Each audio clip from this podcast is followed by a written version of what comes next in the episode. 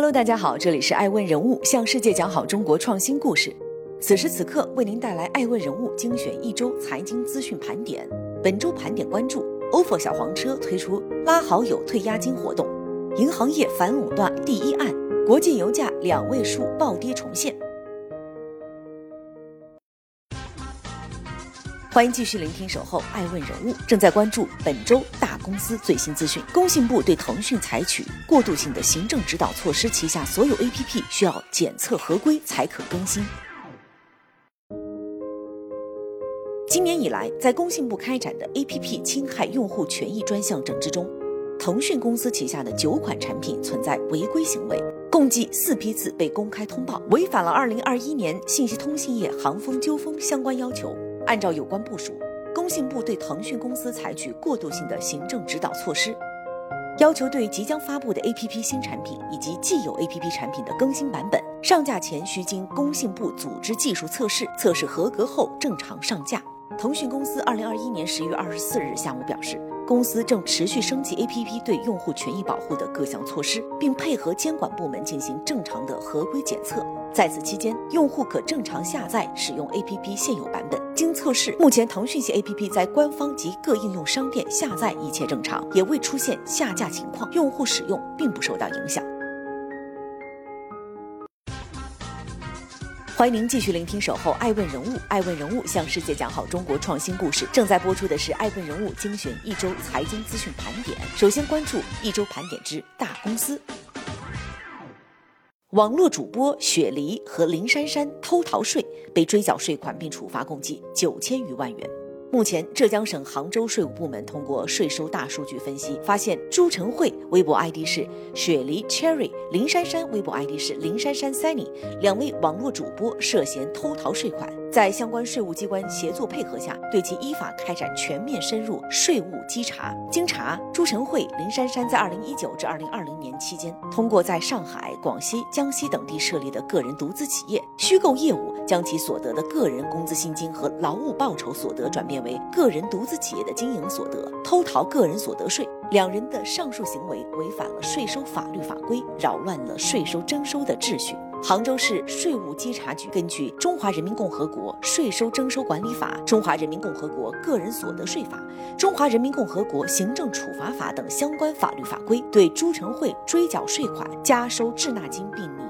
一倍罚款共计六千五百五十五点三一万元，对林珊珊追缴税款加收纳金并处以一倍罚款共计两千七百六十七点二五万元。目前，杭州税务局稽查局已依法向朱晨慧、林珊珊下达税务行政处理决定书，并依法履行税务行政处罚告知程序。艾问人物认为，顶流主播被罚超九千万元，金额固然不小，但更重要的意义在于让人们认识到直播电商并非法外之地。相关从业人员更应该以此为戒。对于此前的网络主播行业处于野蛮生长状态，那么此次如此重量级的两位带货主播同日被罚，释放的信号已经相当明显。税务部门会加大执法力度，扫除税收盲区。继续关注爱问人物一周盘点之大公司，台湾远东集团被处罚及追缴税款四点七四亿元。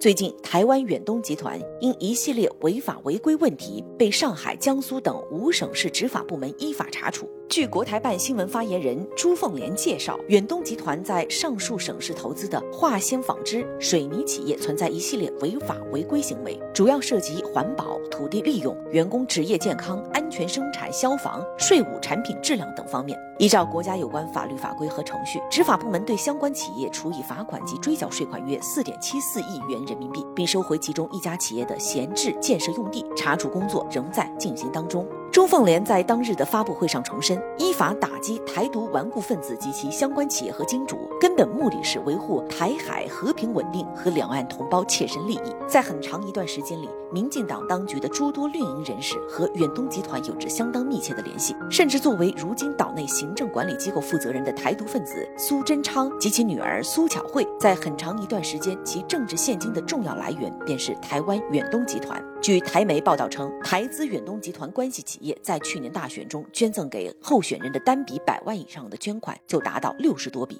艾问人物认为，现在对远东集团出手打击台独关联企业，正是给其他商界的企业一个警示：未来若还谁敢跟台独交往联系，必然要付出更大的代价。正在播出《爱问人物》，爱问人物向世界讲好中国创新故事。每周一为您带来一周财经资讯盘点，继续关注美国黑色星期五实体店客流量回升，网络销售额首次同比下降。根据美国中文网报道，当地时间十一月二十六日是美国一年一度的黑色星期五购物季。根据 Sensormatic Solutions 的初步统计数据，与二零二零年同期相比，黑色星期五零售商店的客流增长是百分之四十七点五。不过，零售商在黑色星期五的在线销售额为八十九亿美元，略低于二零二零年同期约九十亿美元的销售记录。艾问人物认为，今年下半年以来，美国出现的用工荒和供应链危机一直没有得到有效缓解，加上美国抗疫政策的摇摆不定，疫情反复，美国消费的可持续情况尚待观察。欢迎继续聆听《守候爱问人物》，向世界讲好中国创新故事。正在播出的是《爱问人物》精选一周财经资讯盘点，继续关注一周盘点之企业资讯。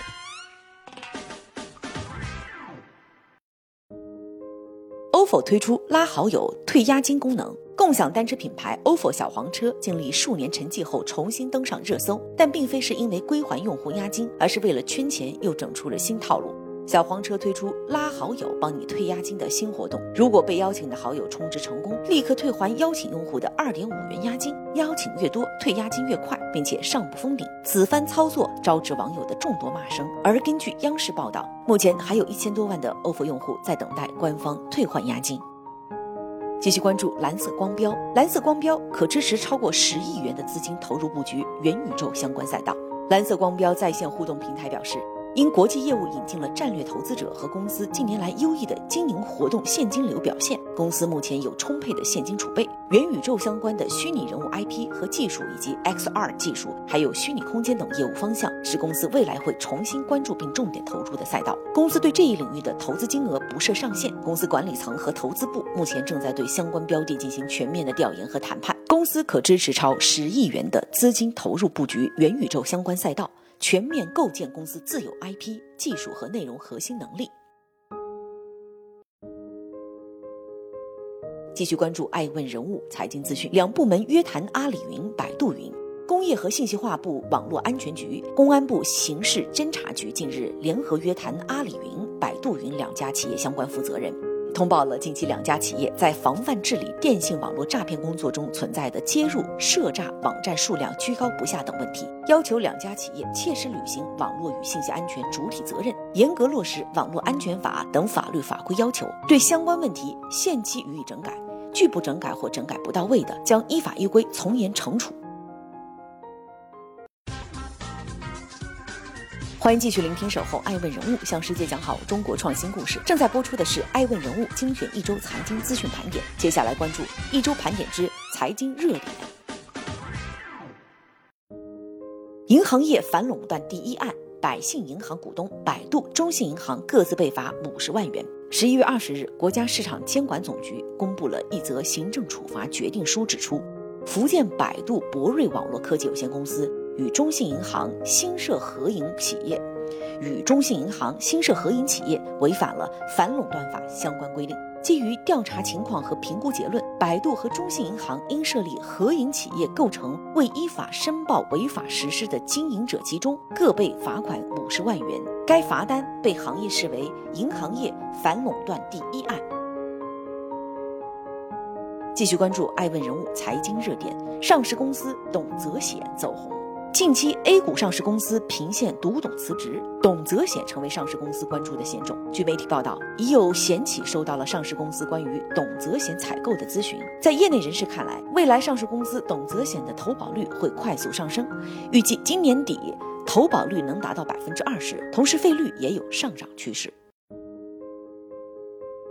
继续关注爱问人物财经热点，国际油价大跌，受南非等国报告新型变异新冠病毒等利空消息影响，国际油价二十六日大幅下跌。截至当天收盘，纽约商品交易所二零二二年一月交货的轻质原油期货价格下跌十点二四美元，收于每桶六十八点一五美元，跌幅为百分之十三点零六。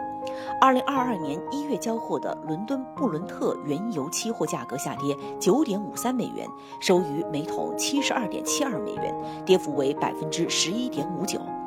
数据显示，这是二零二零年四月以来纽约油价和布伦特油价出现的最大单日跌幅。欢迎继续聆听《守候爱问人物》，向世界讲好中国创新故事。继续关注《爱问人物》一周盘点之国家政策。财政部提前下达二零二二年新能源汽车补贴资金约三百八十五亿元。日前，财政部经济建设司发布关于提前下达二零二二年节能减排补助资金预算的通知（以下简称通知）。通知显示。北京、天津、河北、山西、辽宁、吉林等二十五个地区列入提前下达二零二二年节能减排补助资金预算范围，显示本次将安排约三百八十五亿元资金，其中包含第一条二零一九至二零二零年新能源汽车推广应用补助资金预拨总计约一百八十三亿元。第二条，新能源汽车推广应用补助资金清算从二零一六至二零一八年度总计约九十九亿元。第三条，新能源汽车推广应用补助资金清算二零一九年度总计约一百零一亿元。继续关注爱问人物一周财经资讯盘点之国家政策，支付宝微信支付收款码被禁止商用系误读。近日，一则支付宝微信支付收款码将于明年三月一日起被禁用商用的消息刷屏，但专家表示，这其实是对此前监管新规的误读。监管层并非对收款码的商用完全禁止。业内人士称，收款码分为个人收款码与商用收款码，央行新规中主要对个人收款码进行了约束。按照央行新规，有经营特征的个人收款码需要变为商用收款码。但当前变更细则相关部门仍在制定中。此外，该新规初衷主要是为了防范电信诈骗，而非对扫码等交易行为进行制约。继续关注爱问人物一周财经资讯盘点之国家政策。中共中央、国务院积极培育银发经济，发展适老产业。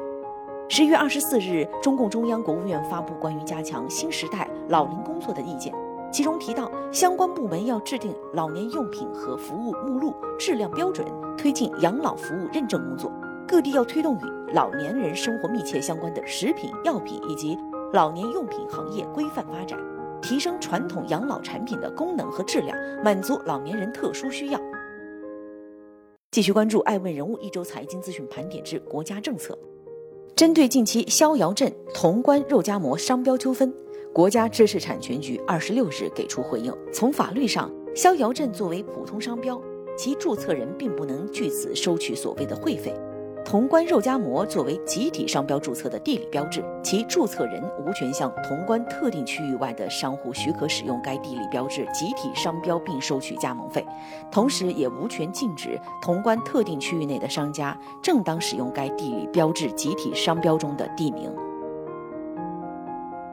以上是爱问人物为您带来的一周资讯盘点，我是爱成。爱问人物向世界讲好中国创新故事，同时欢迎您关注二零二一年爱问人物将于十二月份举办的旗舰活动——二零二一全球创始人大会。欢迎关注爱问人物官网 iaskmedia.com，了解更多资讯。爱问人物二零二一全球创始人大会，我们不见不散。